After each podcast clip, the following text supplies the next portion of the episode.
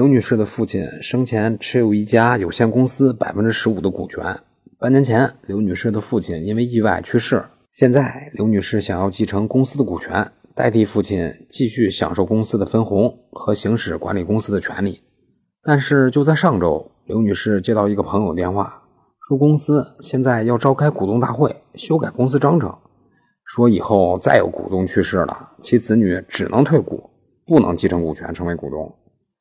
刘女士一听，心就慌了，来到公证处咨询办理股权继承公证，并且问公证员：如果公司修改了公司章程，这会不会影响自己的权益呀？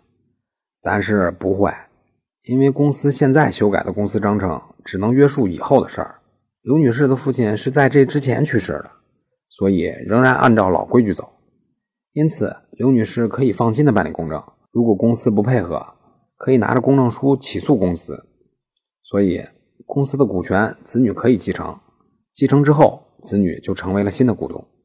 以上就是今天的音频，您的赞助、评论和点赞是对我最大的支持，在这儿鞠躬感谢。咱们下期再见。